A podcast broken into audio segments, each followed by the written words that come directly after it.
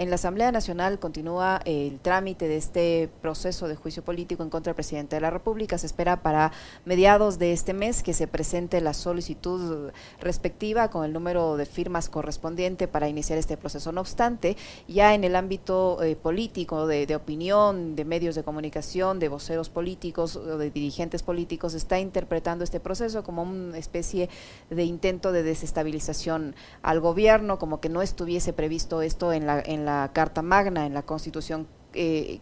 ¿Cómo explicar esto eh, desde el punto de vista constitucional, doctora? Es un paso que está inserto en la Constitución, es decir, es algo eh, que prevé la, la, Carta Magna, es un recurso legal, es un recurso constitucional, es un recurso democrático a, a una, es una salida a una crisis política. Buenos días, bienvenida. Buenos días, estimada Licenia, estimado Alexis, muchísimas gracias por su gentil invitación y un cordial saludo para quienes están conectados a esta hora de la mañana. Bien, me parece importante eh, comentar a la ciudadanía que efectivamente el proceso de fiscalización y control político, por un lado, es una competencia que tiene la Asamblea Nacional, que la puede ejercer a través de lo que comúnmente vemos a través de los medios de comunicación, solicitudes de información, inclusive la posibilidad de realizar juicios políticos a aquellas autoridades en el 131 de la Constitución, como son los ministros, entre otros. Pero adicionalmente, la propia Carta Suprema, la propia Constitución de la República del Ecuador prevé, sin lugar a dudas, que en este ámbito de la fiscalización y control político pueda también la Asamblea Nacional enmarcar estos procesos respecto del jefe de Estado, es decir, del presidente de la República, de forma tal que la propia Constitución prevé algunos mecanismos en relación con, la primera magistratura relacionada con, el gobierno. En este caso es el denominado juicio político. Claro está que la Constitución también es muy clara. No es posible llevar al primer mandatario a un juicio político sino por aquellas causales previstas justamente en la Constitución, en el 129 de la Constitución, y observando una serie de pasos que la propia norma suprema prevé. ¿Cómo está, doctora? Qué gusto saludarle. Em,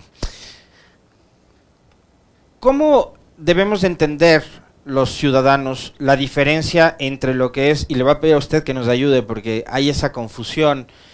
y hay un sector de la opinión pública que alimenta justamente dicha confusión entre lo que es un procedimiento de corte político y lo que es un procedimiento de corte judicial. Este es un juicio político. Ayúdenos a entender las diferencias entre estas dos vertientes, por favor. Es importante señalar que efectivamente lo que pide la norma suprema en este caso del juicio político es el respaldo de por lo menos 46 legisladores sobre la base de lo que prevé la ley orgánica de la función legislativa y que se sustente en una de las causales previstas en el 129 de la Constitución en concordancia con la ley orgánica de la función legislativa. Pero si nosotros revisamos el 129 de la Constitución cuando hace referencia a las causales que dicen relación justamente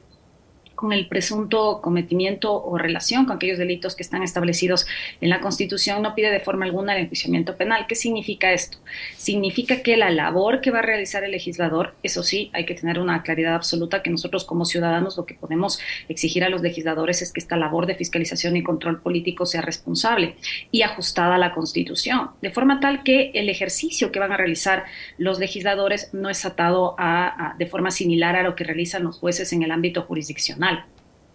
Si bien es cierto, la ley orgánica de la función legislativa prevé inclusive como requisitos que se deben acompañar a la solicitud de enjuiciamiento político, por un lado, algunos elementos, le pide que sea eh, bien fundamentada, dos, que se acompañen las pruebas, estas pruebas dicen relación con aquellas causales previstas en la Constitución, pero quien va a valorar las pruebas, quien va a calificar las pruebas, quien va al final del día tomar una decisión respecto de la valoración de estas pruebas es, por un lado, la Comisión de Fiscalización y Control Político, que no es un órgano de la función judicial, Social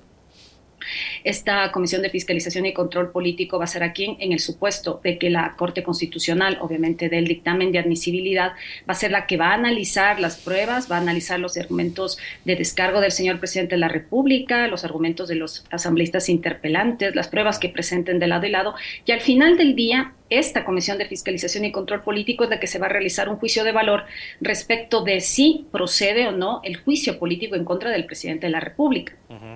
Estas valoraciones que va a ser justamente el, órgano de fiscalización y control político son las que serán determinantes para el Pleno de la Asamblea Nacional. Pero claro está em, que estas pruebas van a tener que tener relación con, con, aquellas causales previstas en la Constitución, pero no ejerce de forma alguna una labor de naturaleza jurisdiccional como la justicia ordinaria.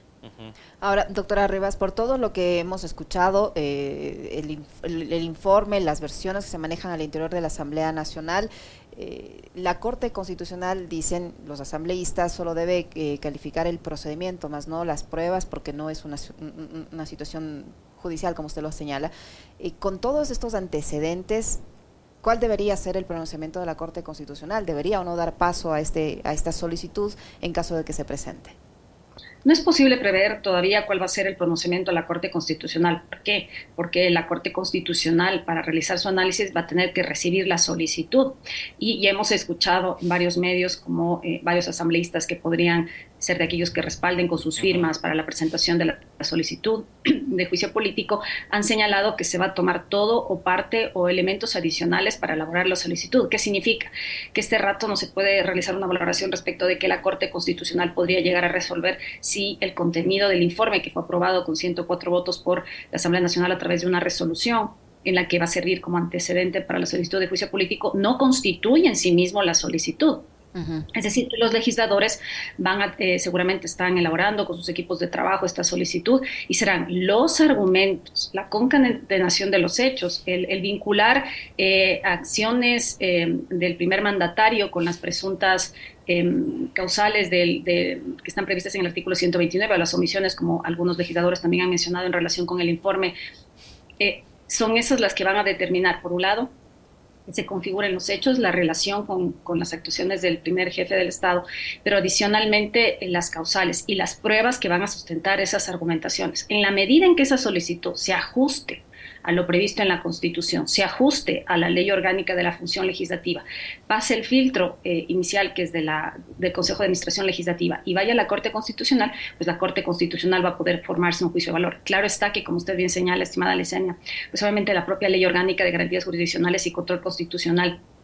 pues ciertos límites en el análisis. Uno de los límites es que justamente no puede analizar las pruebas para determinar la responsabilidad del jefe del Estado, no, ni puede llegar a pronunciarse si existe o no responsabilidad del presidente de la República. Como dice la Ley Orgánica de Garantías Jurisdiccionales, pues lo que tiene que verificar es que la solicitud está ajustada a la Constitución, que se haya em, singularizado la infracción, que sea de aquellas previstas en el 129, y, pero no me cabe duda que la Corte Constitucional eh, no creo que se limite exclusivamente a ser una especie de checklist, seguramente hacer un análisis obviamente ajustado a lo que la propia Constitución y la Ley Orgánica de Garantías Jurisdiccionales prevé. Ahora, como parte de esos relatos que, digamos, se generan en torno al procedimiento, doctora Rivas, lo que se, lo que se ha dicho también, digamos, em, erráticamente es que si es que llega esto al Pleno y es censurado y destituido el presidente Lazo, que para eso tendrá que correr muchísima agua debajo del puente, muchísima, como por ejemplo pasar ese filtro que es la Corte Constitucional y después superar ese número mágico que es el de los 92, ¿no? la mayoría calificada para destituir un presidente. Que ya hemos visto en escenarios anteriores, sí hubo, pero obviamente no vamos a comparar lo que es un ex ministro como Carrillo a lo que o la ex ministra de Salud Garzón a lo que sería el jefe de Estado y ahí muchas cosas van a pasar. Em, pero el escenario posterior dicen es porque quieren que Saquicela sea presidente de la República y Saquicela va a asumir el poder y no sé qué. ¿Cuál es el procedimiento que sigue a un posible proceso de censura y destitución de Lazo? ¿Quién le sustituiría al presidente en caso de ser censurado? cómo se va a llevar adelante eh, un proceso de, eh, digamos, eventual sucesión del poder. Bueno, claro está. Efectivamente, como usted señala, pues en los medios se hace referencia a la posibilidad de que el señor presidente de la Asamblea Nacional, en el caso de una moción de censura y destitución, asuma la presidencia de la República. Sin embargo, de conformidad con la Constitución, lo que prevé como sucesión en el cargo es al señor vicepresidente de la República. En el caso de que se llegue a aprobar una moción de censura y destitución por parte del Parlamento, pues le corresponde al señor vicepresidente actual asumir em, el cargo de presidente de la República y obviamente él remitirá en su momento una terna para que le acompañe en la vicepresidenta de la República, vicepresidencia de la República, tal como pasó en la época del ex vicepresidente, del expresidente Lenín Moreno, en que tuvimos por tres ocasiones presentaciones de ternas para asumir la vicepresidencia. Eh, la, opción para que el señor presidente de la Asamblea Nacional pues, pueda asumir en este caso sería en el supuesto de que hay una ausencia eh, inclusive de la del vicepresidente de la República en el ejercicio del cargo, de forma tal que solo en ese escenario se podría configurar su naturaleza y obviamente em, las circunstancias que están previstas actualmente implican que hay que pasar inclusive una serie de fases, como digo, el dictamen de la Corte Constitucional, ver si efectivamente en el Pleno de la Asamblea Nacional podría darse estos 92 votos. Hay que recordar también que justo en la línea de que esto no es un juicio de naturaleza jurisdiccional ni, ante la justicia ordinaria, quienes tienen que estar convencidos de que efectivamente el señor presidente de la República se encuentra en curso en esas causales, de quienes deben estar convencidos que los argumentos vertidos por los interpelantes han sido suficientes y amparados en derecho sobre las bases de las pruebas que han presentado, pues son justamente estos 92 legisladores. son ellos los que deben llegar a tener eh, el convencimiento de si se ha configurado o no las causales para la censura y destitución, de forma tal que esto es lo que les dará el fundamento para, para dar su voto durante la sesión del Pleno, como les digo, bajo el supuesto de que sea admitido a trámite por un lado y luego del trámite ante la Comisión de Fiscalización y Control Político. Doctora Rivas, el presidente de la República, o su, su, su, vocero en este caso, el ministro de Gobierno, ha vuelto a reiterar que está listo el decreto de muerte cruzada, que podría ser una opción que tome el Ejecutivo en caso de que pase este proceso de juicio político y él, ante el temor de que se consigan los votos y esto termine con la censura del presidente, se adelante y convoque a esta muerte cruzada. En ese caso, si el Gobierno se queda gobernando por decreto, ¿qué puede y qué no puede hacer? Porque hay también allí la preocupación de que si ahora como están las cosas, ha tomado las decisiones que ha tomado y los ecuatorianos estamos sufriendo las consecuencias de esas decisiones, ¿qué podrá hacer el presidente si gobierna por decreto? Bueno, creo que como ciudadanos también nos preocupa la posibilidad de una muerte cruzada porque obviamente en un Estado democrático siempre los pesos y los contrapesos son los que garantizan justamente inclusive la vigencia y la garantía de los derechos. Sin embargo, también la posibilidad de que el presidente de la República disuelva el Parlamento está previsto también en la Constitución. En el supuesto de que esto pase, pues obviamente de conforme con la propia Constitución, el presidente de la República tiene la competencia para dictar decretos, leyes de urgencia en materia económica. Es decir, que no puede, eh, a su, si bien se queda exclusivamente en el poder y desaparece la función legislativa tiene ciertas facultades legislativas, pero no absolutas. Es decir, no podría el día de mañana empezar a dictar leyes o reformar leyes de cualquier materia. Lo que podría hacer es decretos leyes de urgencia en materia económica y previo dictamen de la Corte Constitucional. Entonces ahí, obviamente, la Corte Constitucional va a ser un filtro respecto de las posibles decisiones que tome el jefe de gobierno en el ámbito de, eh, económico nada más podría ser en el ámbito legislativo y obviamente no es que se quedaría indefinidamente en el ejercicio del cargo, sino que una vez que se notifica, de llegarse a dar el caso, se notifica a la Asamblea Nacional con el decreto de disolución del Parlamento, pues obviamente el Consejo Nacional Electoral tiene que convocar elecciones, tiene que haber primera y segunda vuelta, pero es importante también que la ciudadanía conozca que en el supuesto de que estemos en esto y que se tengan que convocar elecciones, se, convoca elecciones para eh, elegir nuevo presidente o, presidenta, vicepresidente o vicepresidente y asambleístas, pero por el resto que queda del tiempo para terminar sus periodos. Es decir, que no vamos a empezar a contabilizar los cuatro años otra vez como un nuevo periodo, sino que exclusivamente armaríamos todo un proceso electoral para el tiempo que resta para terminar el periodo de las autoridades que han sido eh, electas. Ahora, yo le, quiero consultar, eh, doctora, obviamente apelando a su enorme experiencia en el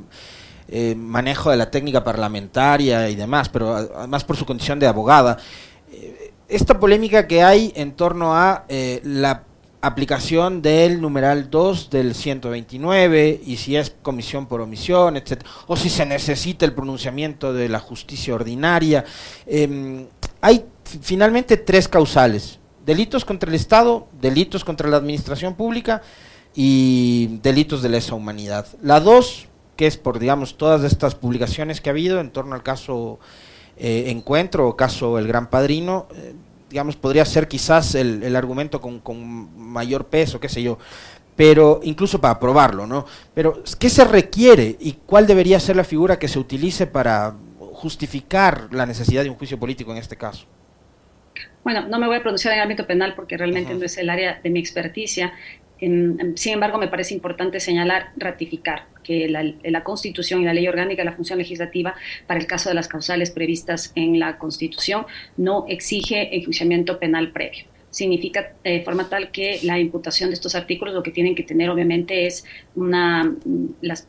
la ley orgánica de la legislativa habla de pruebas y obviamente lo que los, lo que los eh, legisladores que vayan a apoyar esta solicitud de enjuiciamiento político consideren como que es la carga probatoria y obviamente la que les permita sustentar sus argumentos, como decía en su momento, será lo que será valorado por la Comisión de Fiscalización y Control Político y, a posteriori en la, ante el Pleno de la Asamblea Nacional por 92 legisladores. Pero la Constitución es clara porque señala que no prevé enjuiciamiento, no requiere enjuiciamiento penal previo, es decir, que no debería existir una sentencia penal condenatoria por cualquiera, cualquiera de los supuestos previstos en el 129 de la Constitución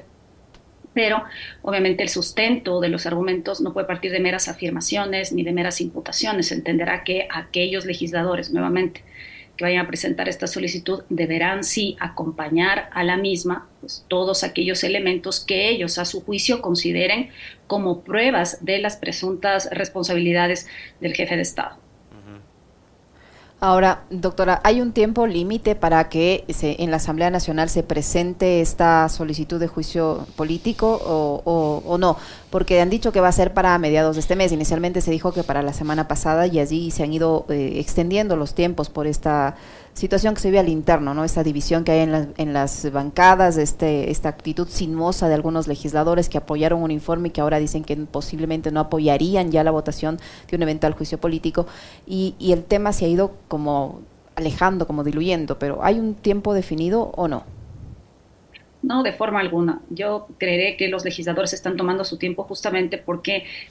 me, parece que la principal preocupación que deben tener es pasar el filtro de la Corte Constitucional, porque obviamente esta Corte Constitucional nos ha dado muestras a, través de todos sus fallos, pues que hace un análisis riguroso de las temáticas que son puestas en su consideración y ha empezado a dictar una línea jurisprudencial que guía las decisiones no solo de los jueces, sino también de quienes estamos en el ámbito del derecho y de las autoridades en su conjunto. De forma tal que creeré, como le decía hace un momento, que deben estar preparando la solicitud y sustentando aquellas afirmaciones contenidas en el informe porque la única forma de que en su momento no solo pase por el filtro de la Corte Constitucional, sino que también en su momento llegue a conseguir estos 92 votos es en la medida en que cada una de las afirmaciones, los argumentos, eh, las imputaciones que se realicen al jefe del Estado pues tengan su carga probatoria y argumentativa.